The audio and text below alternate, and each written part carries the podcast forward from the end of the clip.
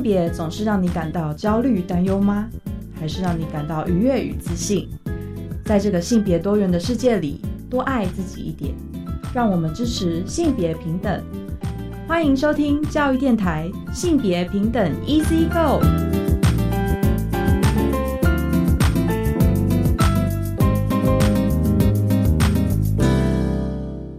收听教育电台性别平等 Easy Go，我是玛丽。不知道大家这礼拜过得好吗？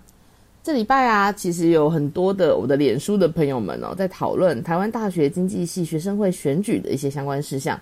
啊。那对不知道的听众来说呢，可以简单介绍一下哈。其实就是有两位呃参选的同学，他在提出自己的政见，里面充满了非常多性别刻板印象还有性别歧视的言论哦。那这其实也是我们稍后性别大八卦想要跟大家讨论的点哦。因为也是有人在提到说，哎，那这些不能当成是言论自由吗？哎但是我们过往其实也有蛮多机会跟大家一起讨论，其实像这一种哦歧视性的言论，它到底要不要放在呃就是言论自由的范畴里面哦，以及它里面提到真的有很多针对不同社群的这些刻板印象，其实让人家蛮忧心的哦。因为性别平等教育法落实到现在已经二十年了，我相信这两位同学其实过往也受过蛮多性别教育的。那在这个背景之下呢，他其实还是选择提出这种。呃，蛮戏谑玩笑，或者是他真的是非常非常涉及到刻板印象和性别歧视的言论，就让我们觉得有点狐疑啦。哦，那，稍后我们在大八卦再跟大家分享详细的一些讨论哦。今天性别慢聊呢，我们邀请到了网络书店的计划哦，也是上周有跟我们分享很棒的性别书展的佳玉，来跟我们继续分享他私藏的性别好书哦。那因为上周呢，我们真的是太精彩了，介绍介绍不完哦，所以。今天呢，就在邀请佳玉来把我们下半段的书籍推荐给分享完。对，老实说，我还是觉得我们在做性别教育是充满希望的啦，因为在各行各业都有非常多的伙伴跟我们一起努力着哦。那还是希望我们可以透过我们的节目，继续传达对于性别平等相关的理念还有意涵哦。那希望可以影响更多的人啦。好，那我们就先进行性别大八卦。性别大八卦。今天的性别大八卦，跟大家分享的新闻呢，是关于台大经济系学生会呢他们的一个选举公报上面的讨论哦。那其实台大经济系的学生会呢，是在五月二十一号的时候，在他们的脸书粉丝页上面呢，有公布了一百一十二学年正副会长选举公报哦。那其实候选人呢有四组，其中呢第二组候选人的证件，因为涉及到歧视性的言论。所以台大经济系学生会的选举委员会呢，就在第二组的证件里面列声明哦，那指出说这个证件内容呢是涉及到歧视特定性取向、种族、身份、身材、性征、恋爱，还有性行为、服装，还有涉及到暴力跟强制行为的这些情势哦，所以不会直接在第二组的候选人证件处刊登，那只会在后面的附录记载哦。这边呢也提醒读者要有一些心理准备，然后也声明说，言论不代表台湾大学经济系的学生会，还有呃就是经济系全体学生哦。那相关的新闻呢，应该说在那个脸书粉丝页上刊登出来之后，它就引发了蛮多的讨论，然后后来也有一些新闻去做转载哦。那其实我想在网络上面的讨论的言论也包含蛮多是在指证他们讨论到的一些证件内容，比方说他们刚刚说到有一些关于身材的歧视。可能里面是主要针对女性的身材，好像是 A 罩杯以下的女生国防要修两学分，或者是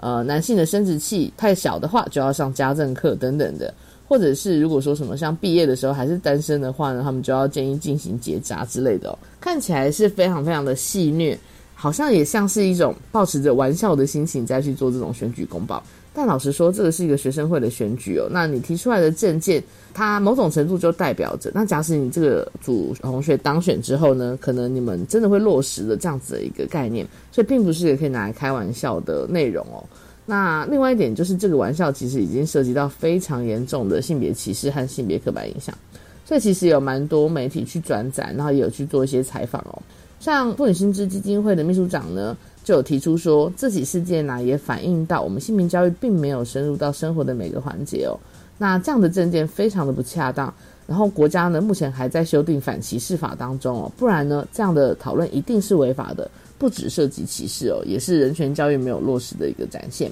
那像民传大学的广电系的主任呢，也有提出说，学生认为歧视是受到言论自由保障的。可是这样的言论出了校园，其实是引起公愤哦。那呃，我们过去其实也有一些讨论是在讨论说，像是言论自由这件事情含不含夸在个人表示歧视的这些内容里面哦。我觉得有个思考点呢是，如果你的言论自由要建立在伤害或者是侵犯别人的权益底下，那这样的自由还叫做自由吗？还是需要受到保障的吗？哦，那。其实对于呃言论自由的这样子的一个说法，它很明显其实也只是为了要规避掉呃就是我们当事人哦，或者说发言者要承担的相关的责任而已哦。那其实也有一些律师有表示意见哦，包含像是吕秋远律师，他有提到这个证件呢，其实充满了性别歧视还有外貌歧视。即便当事人已经道歉，但是看不出道歉的诚意哦。他认为每个人在网络上的发言其实都要负起责任。那也像林志群律师哦，他也表示，可能当事人是觉得做了一件疯狂或有趣的事，可是歧视别人其实一点也不疯狂不有趣。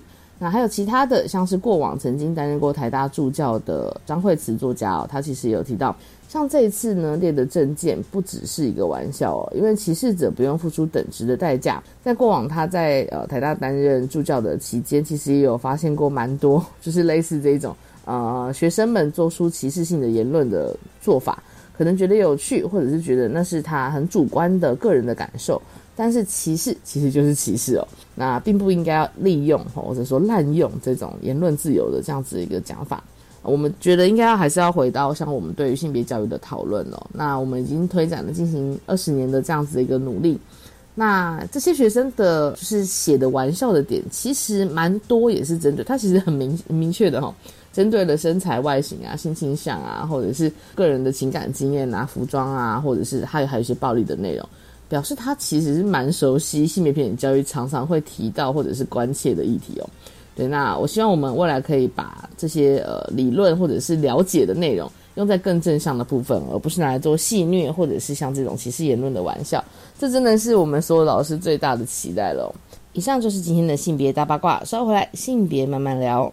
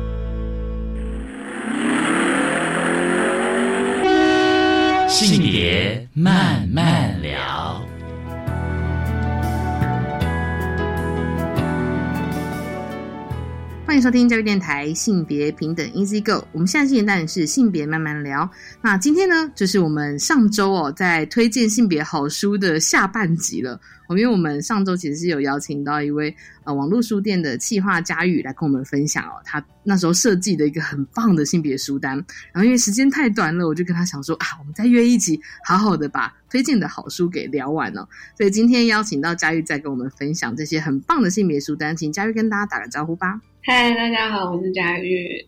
那佳玉上周其实是有推荐的蛮多不同主题哦，有点像是性平议题的书单。那包含像是我们讨论到一些关于母职啊，关于女性的性别角色啊，甚至还要讨论到一些跟性有关的主题哦。呃，我后来有请佳玉再帮我们整理，就是他自己手边哦，就是你要书店企划推荐的性别好书。然后他这次又帮我们推荐了三个主题。那我们在这个段落想要来聊第一个议题哦，就是女性身体经验哦。那这也是我个人非常非常关心的，我觉得很重要的议题。那想请佳玉帮我们分享看看，在这个女性身体议题里面，你有推荐哪一些书单呢？嗯，首先要先推荐大家我们的呜呜医生写的《无框身体》。那呜呜医生是一位妇产科的医师，常常在面对跟女性身体相关的问题。嗯，不知道大家有没有这样的经验？我自己是很常遇到，就明明自己常常是跟自己身体相处最久的人，可是只要是遇到特定的时刻或者是话题，其他人哦，不管是男生女生，他们就很容易跟你说，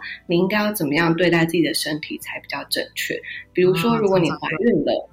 对你就不应该运动啊，你就不能喝咖啡。那如果呢，你生理期来，甚至是你生理期也没有来，大家就会说，哎，女生不是不要吃冰吗？对身体不好。那假设你经痛了，就会有人再跑出来说，你看你就是吃冰才会经痛，你就是因为作息差，你因为不运动，你因为怎么样怎么样，所以你才会经痛。但是其实就像巫医生他在书里面有写到，从女性的第一次月经来开始。关于女性身体的迷思，就是一条龙的在展开，而且“为你好”这三个字，其实有时候会让你陷入不友善的限制跟框架。就我们如果想要真真正正的爱自己，我们就应该要先从认识自己的身体开始。那这本书吴医生就列出非常非常多关于女性身体的迷思。那其实从我从青春期开始，也就是像呜呜说到的，从第一次月经来开始，我就听过非常多，像是我们就会听说啊，其实女生不应该吃避孕药。这很伤身体，嗯，就算经痛也不要吃止痛药，因为也很伤身体，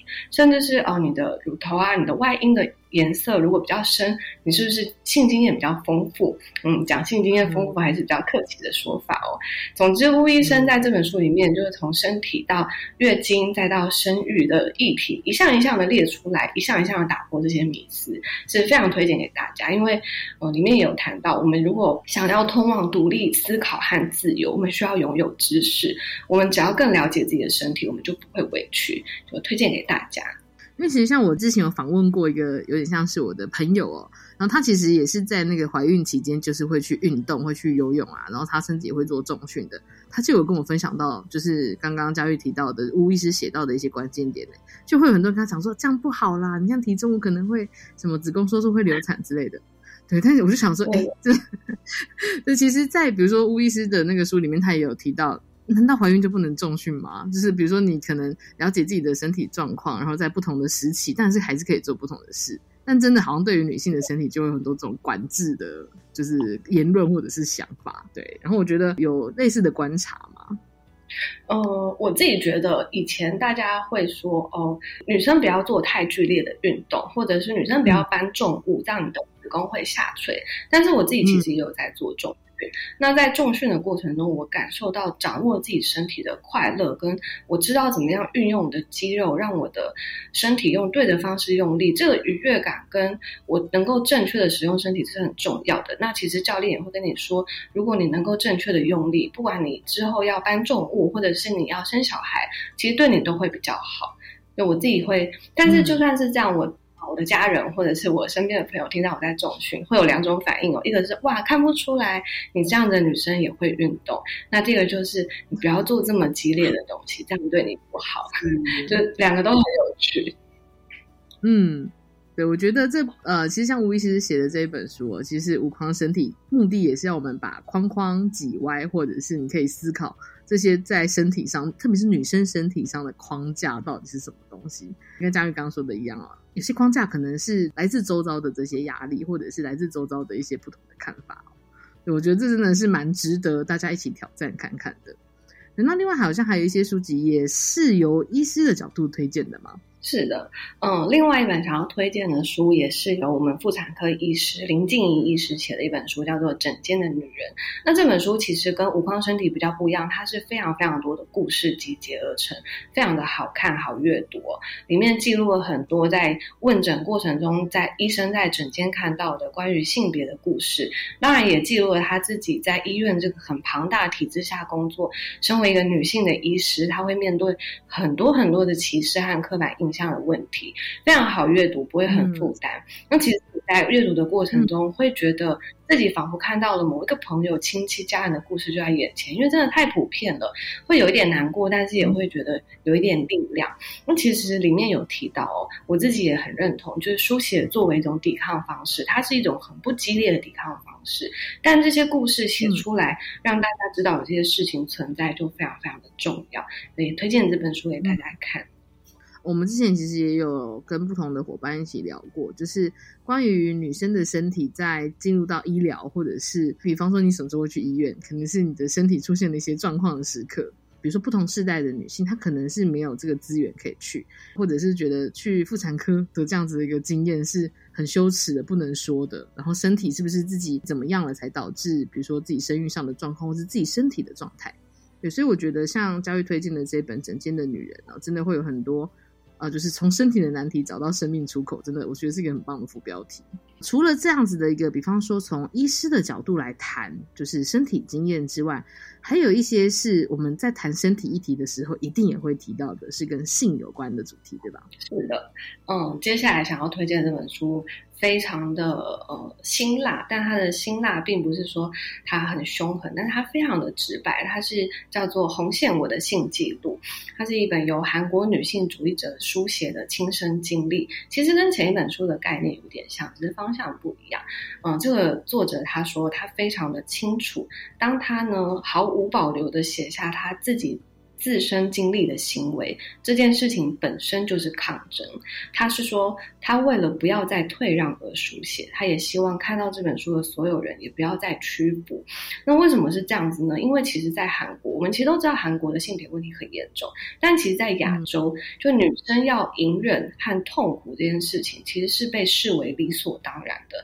这本书里面，从在异性恋的性行为里面啊，女生其实往往是没有办法达到高潮，这是一个普遍。嗯，几乎是大家的共同经历。可是你又在没有办法达到高潮的同时，要表现出自己非常享受的样子，那其实是很奇怪的。那甚至是作者也有说，在他的性行为的过程，他的经验里面，每一次的性行为都是在男性得到高潮的时候，这件事情就停止了。他就想说，哎。我明明还没有到啊，那你停止了，为什么呢？那如果你已经高潮了，你也可以做别的方式帮助我得到高潮。他就思考说，为什么性行为的截止永远是在男性得到高潮，而不是女性呢？作者用非常直白、细。方式写下他的思考跟他的困惑，还有他的经验。那还有另外一个他很不避讳，让这本书很值得阅读的东西是，他其实还讨论到了避孕跟堕胎的问题。里面有一句话我印象非常非常深刻，他说：“性是两个人一起的，但避孕是我自己一个人的事情。”就作者他有讲到，因为他呃很不适应市面上的避孕药，因为其实药物都是有副作用的。那避孕药的。众多副作用之一呢，包括你可能会想吐，你会恶心。那作者他的身体对这个避孕药的想吐、恶心是非常强烈，也导致他在避孕的过程非常的辛苦。那他没有办法吃避孕药，所以他就要采用其他的行为。但变成在性行为的当中，他就必须要在进行到一半的时候，他一定要停下来，要求对方戴上保险套。这位男生才会戴上保险套，他就会觉得，哎，我好像是一个很扫兴的人。那甚至他也会遇到在过程中，男性他就会偷偷把保险套拔下来这种问题。那在这个过程中呢，就真的很荒唐。对，那某有一次呢，她就真的意外怀孕了。她怀孕了，但是她并不想要生下小孩，她就需要做人工流产。那当时明明一开始就是讲话很漂亮啊，说什么我一定会陪你。明明也是参加性别运动、参加社会运动，做了那那个男生的妈妈还是女性主义者做性别研究。那一开始话讲的很漂亮的男友，在发生了人工流产之后就落荒而逃，整个过程非常的荒唐，然后作者也非常非常的受伤。这些经历呢，都让让他很尖锐的提出质问：为什么女性理所当然的要承担这些风险，很痛苦？那社会氛围就会在这些事情发生了以后，表现出这是你自己的选择？难道这真的是他的选择吗？为什么不是两个人一起要承担，而是他自己一个人要面对？就非常值得推荐大家。就这些理所当然，但是又不停的有某一个性别承担的痛苦，全部都在这本书里面。因为我觉得谈到性，它真的是一个。其实对于每个人来说，这个身体和性，它都是一个跟自己很私密、可以很正向的体验的。但是事实上，我觉得对于女性在那种性的负面想象，或者是对于性的刻板印象这件事情上，在女性身上好像是加倍的在展现。我觉得其实我们在跟一些学生们谈到性行为啊，或者是谈到对性的印象的时候，也真的有非常多人谈到的会是这种比较负面的印象。对，就是他会觉得。呃，发生性行为就是表示个很随便，对，或者是呃，对于女性，像刚刚佳玉有讲到啊，这些对于女性的那些刻板印象，其实真的都是我觉得有点像伴随着这个性行为这件事情，正向和负向经验真的都很交织吼。嗯，像我常常，其实我我是一个很常跟朋友聊性话题的人，因为我觉得。呃，作为女性，其实如果更能够把这样的话题挂在嘴边，当然并不是说我们要一直一直不停的在公共场合讨论自己的欲望或者什么，但是如果能够很自然的讲出这些经验跟行为，我觉得可以避免掉很多伤害，或者是避免掉很多自己觉得很羞耻啊，就觉得我好像发生了性行为就是一个很糟糕人的这种想法。但是在谈论性话题的过程中，我发现。嗯，大家会很预设的认为自己应该要帮对方服务，但是对方会不会帮你服务，又是另外一件事情了。这个在可能十几岁、二十几岁开始有性行为的时候，普遍的都是由女性帮男性服务，大家很快的就学会了如何让男性感到愉悦。可是让自己感到愉悦呢，都要等到再久一点点，这个过程会拖得蛮长的，这是一件有一点可惜的事。没错。因为我其实呃听到这个性愉悦的这样的讨论，其实我们在之前也会跟一些朋友聊天呐，或像我之前去那个在万隆的性别书店，是性平所的性别所的老师开的，然后就有介绍到他放在书架上有一个很有趣的书叫《梯子爬爬走》，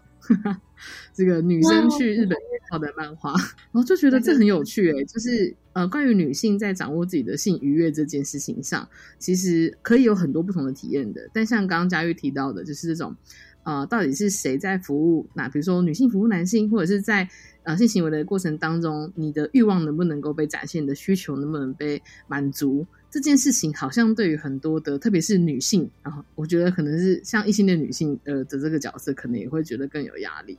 呃，应该说，就是我觉得在讨论到性的压力或者是性的刻板印象这件事情上，《红线》这本书或许就可以蛮能够呼应哦。就是我们在讨论到。呃，这些就是压力啊、污名啊、歧视啊等等的这些比较，我觉得有点沉重的这样子的一个主题哦。我们在下个段落呢，再请佳玉来跟我们分享一下哦。如果说我们有机会开始思考自己的身体经验啊，关于女性的身体经验，那可能在此之前呢，我们也要有储备一些能量哦，去面对呃，在环境当中、网络世界或者是你生活当中，对于这些我们刚提到的刻板印象和压力，到底是从何而来哦？然后在下个段落，请佳玉再跟我们分享一些女性主义理论的推荐书籍。我们先休息一下。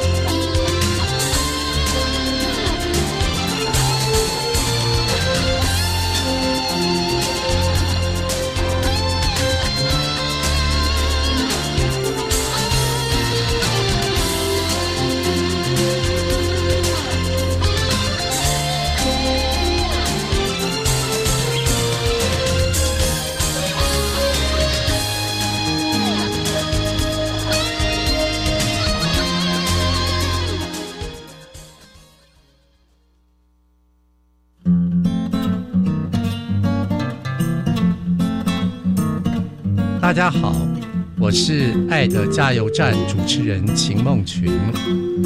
孩子的教育影响社会的进步，为人父母者呢，必须要全力而为，其中的奥秘。欢迎收听每个星期六早上八点到九点钟播出的《爱的加油站》节目。多吃纤维或蔬果有什么好处呢？增加饱足感和咀嚼次数，预防便秘、肠道、心血管疾病，降低血中胆固醇，有助于血糖控制等。好棒哦！我们可以做成引人注意的影片或电子教材。好啊，帮助大家对健康饮食有正确认知。九月十五号前参加大专校院多吃纤维或蔬果教学资源征选活动，还有机会获得奖金哦。以上广告是由教育部提供。全民节水到店来，轻松节水三步骤。第一步，优先采用省水标章器材，养成良好的用水习惯，使用省水器材轻松省水。第二步，定期检查用水设备，确认用水设备不滴水，资源不浪费。第三步，水资源再利用，动手做回收，减少自来水用量。节约用水不分你我，让行动不只是口号。以上广告由经济部水利署提供。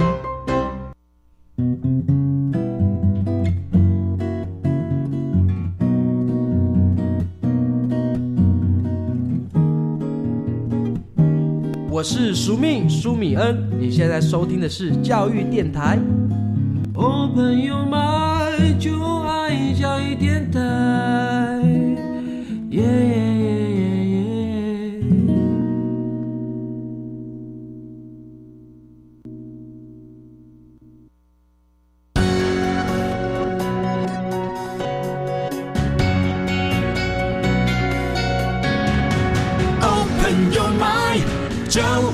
教育电台，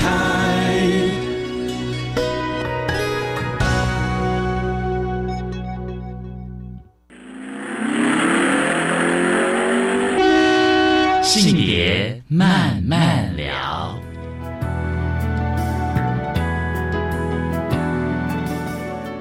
欢迎再回到性别平等 Easy Go，我们现在现在是性别慢慢聊。那在第二个段落呢，我们再请佳玉来跟我们分享一下性别推荐书单哦。这个段落要请佳玉跟我们推荐的是关于女性主义理论的讨论。那这边有三本书，请佳玉跟我们分享一下吧。好的，第一本书要介绍的是凯特曼恩的《不只是艳女》。那我必须要非常大声的说，凯特曼恩是我觉得非常了不起、非常厉害的一位学者。他其实是哲学相关背景的，他把艳女情节。体制如何展现艳女情节的整个结构，用他哲学的思考跟理论写的非常非常的清楚。那其实这本书在一开始呢，他就说，我们普普遍啊针呃在讨论针对女性的暴力的时候，我们会把施暴的男性当做单一的个案，不管是性的暴力。呃，性的暴力，或者是呃，在之前美国有个很有名，在美国大学的姐妹会出现男性冲过去扫射、枪击等等这种案件，那我们会把它当做是单一的、单一男性的问题。当然，因为这些男性通常也伴随着一些特性跟刻板印象，就是他们可能有很严重的求偶焦虑，他们没有交过女朋友，他们在社会上的社经地位比较低，然后大家就会觉得。嗯，刻板印象用台湾的话就是这些就是卤蛇肥宅，但是在曼恩的书里面哦，他说如果我们认为这些都是个别丑女的男性，我们会忽略很庞大的厌女问题。嗯，那到底厌女情节是什么？嗯，他有说厌女情节其实是父权社会里面的执法部门用来规范监督女性的行为。如果有女性不符合规范的话呢，嗯，这个制度就会跑出来惩罚女性。那这个。制度建立在什么样的原则上面？男性作为取用者，女性就是付出者。就是父权社会里面呢，男性会被认为有取用的权利，他们拥有理所当然的资格，他们可以获得女性的情感、注意力、性，还有女性对他们发自内心的爱。听起来有点复杂，哦但是其实用一个很浅白的举例就是。如果你走进一家餐厅，服务生完全不跟你打招呼，菜单用丢的，然后完全不问你说你想吃什么啊，想喝什么啊，欢迎光临。你作为一个顾客，你有很大的几率会觉得非常的愤怒，觉得你不受尊重。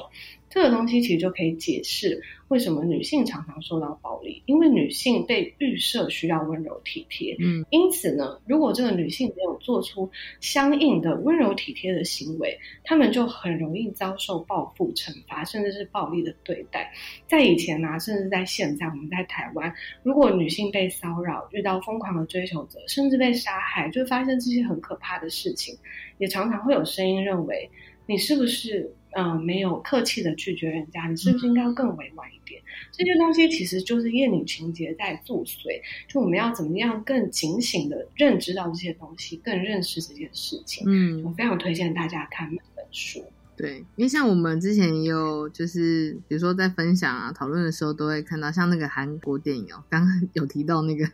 不同的社会处境下，韩国社会其实真的还蛮厌女的。然后像那个金智英，八二年生的金智英里面就有一个段落是她青少女时期啊，在那个搭公车的时候，然后有一个男生看起来像是在跟着她，她很害怕要跑走，就她爸爸跑来接她回去的时候，就先问她说：“你是不是有对她笑？你是不是就是很轻浮这样子？”然后他就想说：“我没有啊。”对，可是就是会有这一种，我觉得这个厌女真的就是一种陷阱哎、甚至像这样子的，比如说会觉得呃，你是不是哪里没做好，才才导致一些比如说在你身上的事情会发生？那这个说法甚至不只是男性会讲，女性也可能会讲。我就觉得这真是一个好大的陷阱题哦。没错，对啊，那像是厌女文化，因为它其实真的是我们在讨论性别议题的时候是一个很重要，而且它也是很呃，事实上要把它做呃，比如说各方面的一些就是意识和论述这件事情上，真的需要很多的不同的视角的阅读。所以其实还有另外一本推荐，也是跟谚语文化有关系的主书籍，对吗？是的，嗯，这也是曼恩的另外一本书。对，再次重申，曼恩真的非常的厉害。他的第二本书叫做《厌女的资格》。那因为其实第一本书在不只是厌女里面，他把呃到底什么是厌女啊，怎么运作定义的非常非常的清楚，也很严谨。那在《厌女的资格》这本里面呢，他就把这些论点再延伸。所以这本书其实，如果你觉得第一本有点困难，你也可以看一下第二本。他举举了非常非常多的案件跟案例，还有嗯、社会现象，告诉大家说这种理所当然的心态叫做一种资格感。那他也进一步的说呢，我们要怎么样讨论这份资格感，也就是这种理所当然权利的内涵到底是什么？就是他不管是对女性还有对男性，他都建立了什么样的资格感？那这种资格感呢，导致某一些男性他们会向女性取用什么东西？它会反映在个人或者是集体的行为上是什么？就里面有提到说，其实美国现在的男性使用毒品啊、忧郁、自杀的比例是越来越高的。美国的男性非常的不快乐。那么同时呢，在美国男性的失业率不停不停的上升。但是还有一件事情是呢，其实照护工作在每个国家都一样，它的需求是越来越大的。可是这个工作呢，里面男性的失业率很高，可是男性很不愿意去做照护工作。就算是男性短暂的去做了照护工作，他们的伴侣，他们的女性伴侣也会倾向跟这个男生说：“你之后应该要换工作，这不是你的天职，你就不应该做这件事情，可以去更好的地方。所以不管是呃照护啊、家务劳动，在这样的结构里面呢，都不是男生应该要做的事情，这是一个男性应该要向女性服务取用的资格，这是一个很很惊人的事。所以导致男性他们再不快乐，他们再失业，他们都不想要去做某些事情。那这个东西其实也会影响到家务分配啊，或者是我们常常会觉得，诶，为什么男生很喜欢评论女性的外表？为什么他们可以很自然的指导说，诶，我觉得你应该要怎么穿，我觉得你应该要怎么样比较好？这些东西都跟这种资格感有关系，也非常非常推荐大家看这本书。嗯而且我觉得，事实上这也会让蛮多，比如说他其实是是应该说性别友善嘛，或者说有性别意识的男性，他可能也会因为呃，简单讲，应该不能简单讲，应该说我们可以把它做一些举例。因为女文化真的就像是一个设计的很奇怪的游戏规则，然后在这个游戏规则之下，友善的男性应该也会觉得有点辛苦，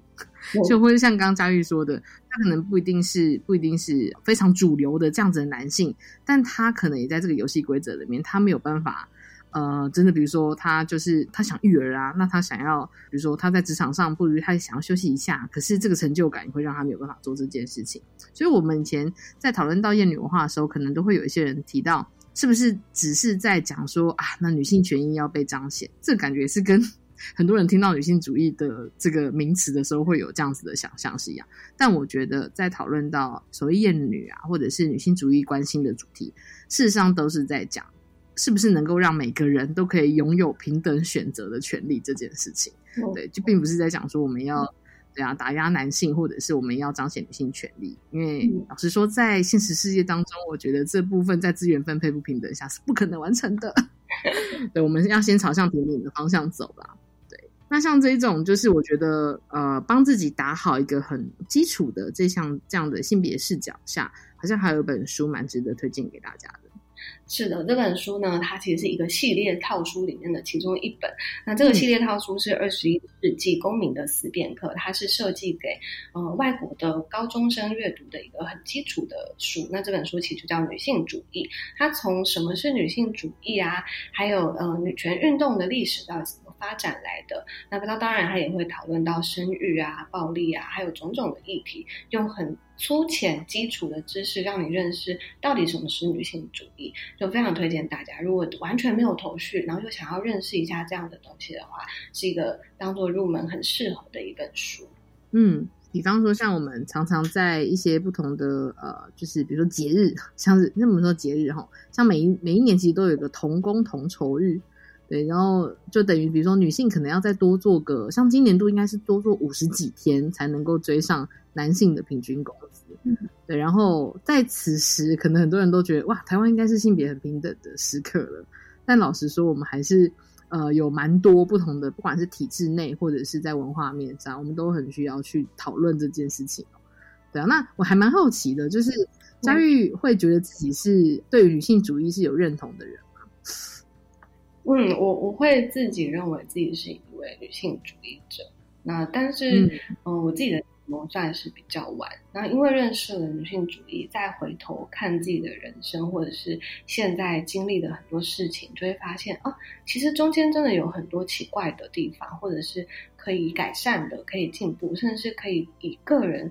嗯很柔软的这个这个柔软是我自己想要的，因为我不想要让自己很疲累，就抵抗其实是一件很累的事。但是我到底要怎么样抵抗这件事情？我觉得女性主义，嗯，带给我的帮助其实是很大的。嗯，对，因为其实像我会这样子问，是因为有时候像我，我有自称自称嘛，就我有呃一个认同，是我是一个女性主义者。但我觉得现在在不管是网络文化或者是一些社群讨论的时候，很常会有一些很奇妙的连接。比方说，如果你是个女性主义者，你一定很喜欢跟人家辩论；或是如果你是一个女性主义者。呃，都怎样怎样，你们就是很呛，或者你们都是很讨厌男性。我就想说，哇，你这些刻板印象到底哪里来的？我也蛮好奇。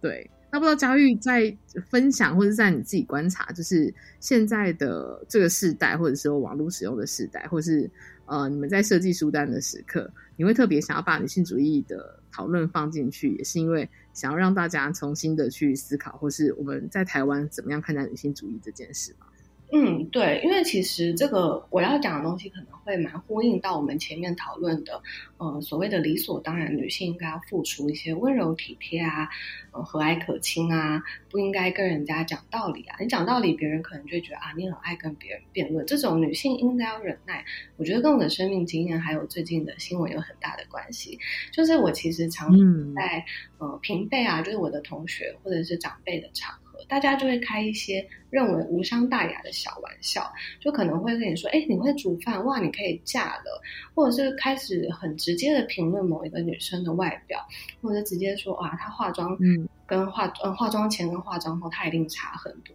或是她一定很常跟某一些人出去。”就会讲很多，或比如说你可能讲了一件哦，我遇到了。一个男生骚扰我，他没有很严重的骚扰，但是我觉得很不舒服。那别人就可能会回你说啊，他一定不帅，因为人帅人丑性骚扰这样子，那就会觉得很生气。可是其实，在这每一次的发生的当下，不管是我自己或者是旁边的女生朋友，我们都不会说什么，我们都会忍耐，我们都会觉得不要打坏气氛。可是这一次一次的忍耐，其实是让我们的声音。不停的消失，我们不停的在沉默，我们不停在忍受这件事情。那最近我可能渐渐的觉得我不应该再忍耐了，所以在嗯讨论的场合，我就会说：那请问你说人丑性骚扰是什么意思呢？那对方就会觉得，哎，你怎么会对我这么不不客气？但我其实只是问他说，请问这句话是什么意思？嗯，就这里面其实有很多，他觉得我对他很不客气，其实就是他预示我应该要听他讲话，然后我应该要哈哈大笑。嗯，这是一个很有趣，在厌女的资格啊，在不只是厌女，甚至是前面的红线里面全部都有提到的。所以我觉得阅读这些书可以让我对我的处境更有嗯觉察，然后我也可以更知道我可能可以用怎么样属于我自己的方式，是面对这些人跟这个世界。嗯，这真的是阅读可以带来的蛮多的思考。还有对于女性主义的一些认识哦，我觉得其实打开性别之眼真的很重要。那我们在下个段落呢，再请佳玉来跟我们分享一下哦。其实当你把性别的框架挤歪，打开性别之眼之后，你也可以看见更多多元的可能性哦。那我们在下个阶段再请佳玉跟我们继续分享。我们先休息一下。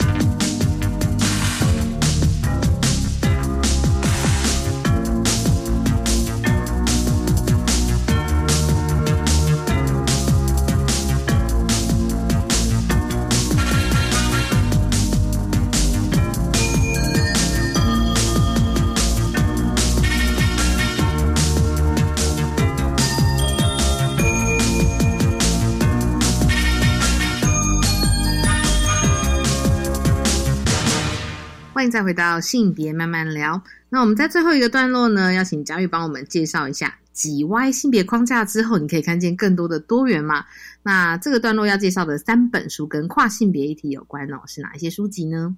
嗯，好，第一本想要介绍的书是唐凤的书，这本书是叫做《唐凤我所看见的自由与未来》，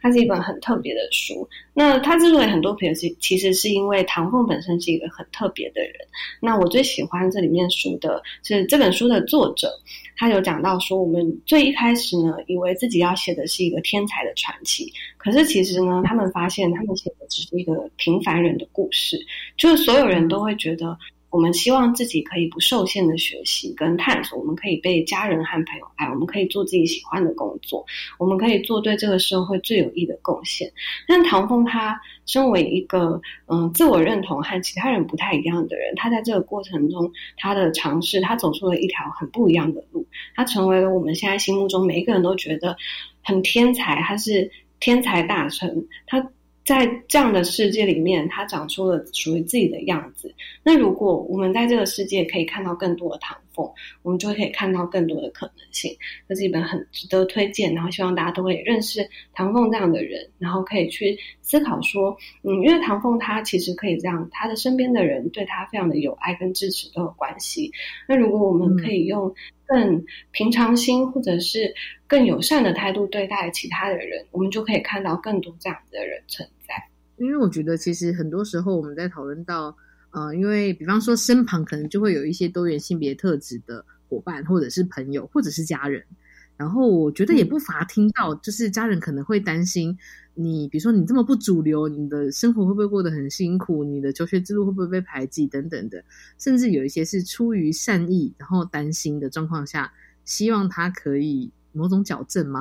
就是可以更向主流靠拢一些。但我觉得这些没有看见当事人状态的这样子的期待，或者说善意的关心，有时候反而会是一些压力。因为这本书其实好像是日文书写的，然后它再翻译成中文版本的，对，所以我到时候在看到就是这个推荐的时候，我再去阅读的时候，就有一种哇，好像真的也可以从不同的环境或者是语境的状况下去理解到，其实呃，像唐凤这样子很多元，他其实是完全没有活在框架里的人，那他是有什么样子的一个成长的历程？对，真的蛮蛮推荐大家可以阅读看看的。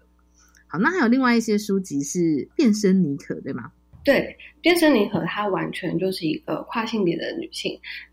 她叫做妮可。那这是她从发现自己跟其他人有点不一样，她厌恶自己的身体，到她中间在求学的过程中被欺负，到最后呢，她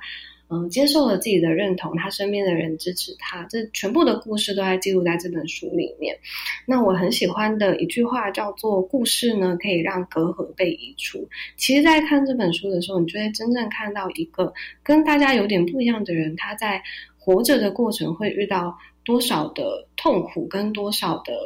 嗯。会让人真的很心疼的地方，就其中一个是他去上厕所的时候，他就会被男同学尾随，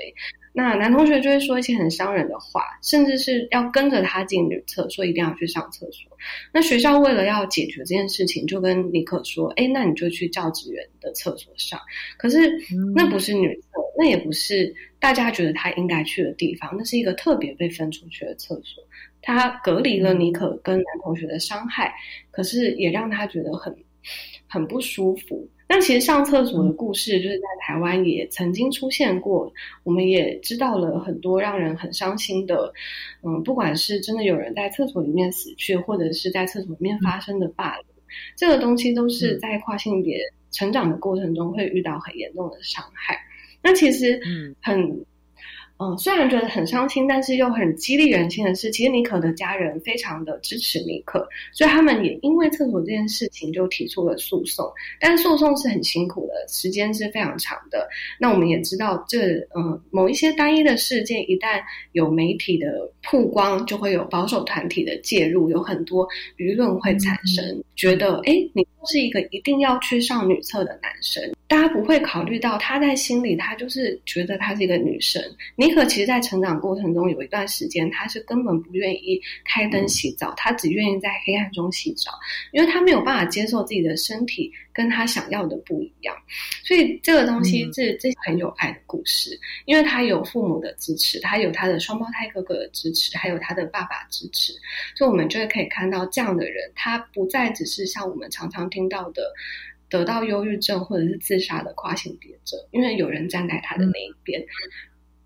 这是一本很有看的时候会觉得很伤心，会有点心碎，可是又会知道哦，我们其实可以做的更多，我们可以让某一些人过得更好的一个很值得推荐大家的一本书。因为我看过这本书，然后我在看的时候，我就想到我有一个。跨性别的朋友，他是生理女性，但他其实灵魂是男生的灵魂，就是性别认同是男性这样子。因为他他比较娇小，所以他其实就算打扮的很中性，他也可以被辨识出他应该不是生理男性这件事。所以他就有一个，我觉得也是 让我听到之后有点心碎的状态，是他都不在外面上厕所，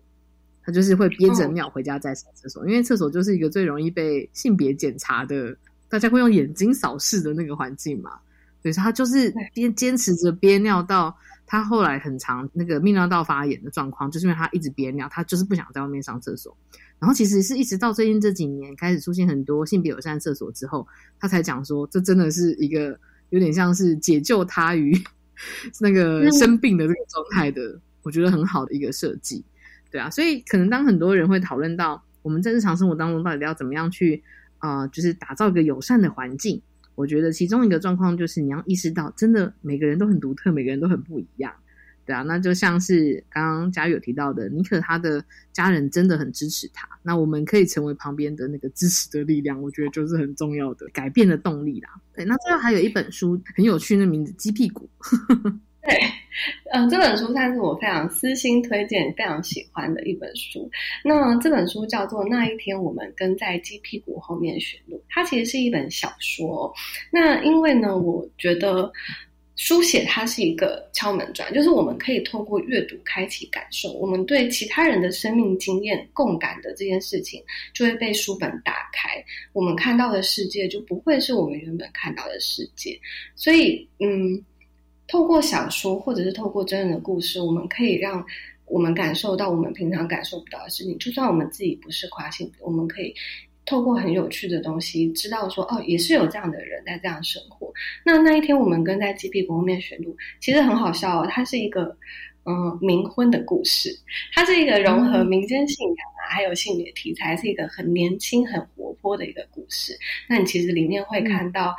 是跨性别，还有里面也有女同志啊，但是他都不会很强调这些人的性别认同，而是在强调他们中怎么过生活，他们怎么样，嗯，成长，是一个很可爱、很可爱的故事，很推荐给大家。因为如果我们可以在更多的作品里面看到，嗯，性少数或者是多元性别的样貌，我们就不再会觉得大惊小怪，我们更认识他们，我们就更可以知道要怎么样同理的对待不同的人。所以推荐这本很可爱的小说给大家看。我觉得其实像呃佳玉推荐的这些不同的系列书单，其实我们从上个礼拜到这周连续两集都推荐了很多很棒的好书，真的是可以让大家一边阅读一边去思考自己对不同性别的观察，还有自己的一些想法哦。因为刚好这几周有一个热门的话题是台大经济系的学生会学生会证件，我感觉它其实应该是呃有一种乱写的成分，但是因为它的内容有非常非常多性别歧视的主题，所以其实也引起蛮多讨论的。那我在休息的时候，其实有跟佳玉聊到这部分，就是，但一方面看到觉得很气愤啦，但一方面好像又更凸显我们真的很需要在日常生活中补充这些性别职能哦。当你在看见这些内容的时候，你不会只是觉得啊好笑啦，他们只是在开玩笑，而是知道他为什么这样子写是不 OK 的内容，对啊。那 不知有观察到这个新闻吗？有有有，我自己其实也还蛮生气的，但是我又觉得。就一边生气，又觉得我并不是那么的意外。我的那个不意外，并不是说这件事情是可以的，它是正常的，而是其实在大学的时候，我的身边的男同学确实常常开这样的玩笑。当然，这个是比我在求学时代接受到的恶意是更强烈的。就现在在社群上有很多很可怕的言论啊，就是什么盆栽要剪，女人要扁啊，就种种这些，大家觉得好笑。那你要是生气，大家也会觉得你何必这么生气？其实有很多这些东西，我觉得不管你觉得有一些人为什么这么大惊小怪，或者是你看到之后你很愤怒，你可能气到要发抖，你很受伤，你觉得很难过，都可以多看一点性别的书，就是知道说为什么有人。会因为一两句话而受伤，而且那个伤害甚至可能是一辈子的。因为你的一两句话其实是别人的，就是你讲了这一两句话，别人也会讲这一两句话。那承受伤害的人，他们承受的伤害是一直一直存在，而且会一直增加的。就如果我们可以看到更多的可能性，我们看到更多为什么不应该讲这些话的。背后的原因，我们也许会在讲话之前更善待别人一点点。但我想要，嗯，同时也讲一下，就我的那些男同学，他们常常讲出某一些很可怕的话，其实并不是因为他们真心这样想，他们真的很多时候什么都没有在想，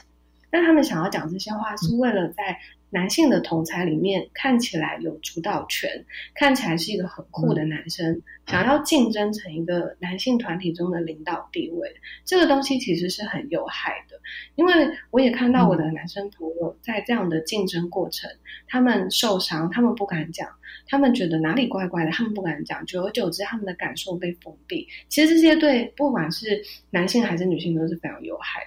所以就是希望大家就是多看一些性别相关的书，然后可以更温柔的对待彼此。没错，这就是我们请佳玉可以来无私的分享了很多，不管是你之前企划的那个性别书展，还是其实有一些是私心推荐的好书，真的都很希望大家可以透过这些阅读的经验去思考不同的议题，还有让你看见更多不同存在的可能性哦。好，那非常非常谢谢呃佳玉在这两周跟我们连续的分享了不同的性别书单，谢谢佳玉，谢谢玛丽，谢谢，谢谢大家收听我们今天的节目，大家再见喽，拜拜，拜。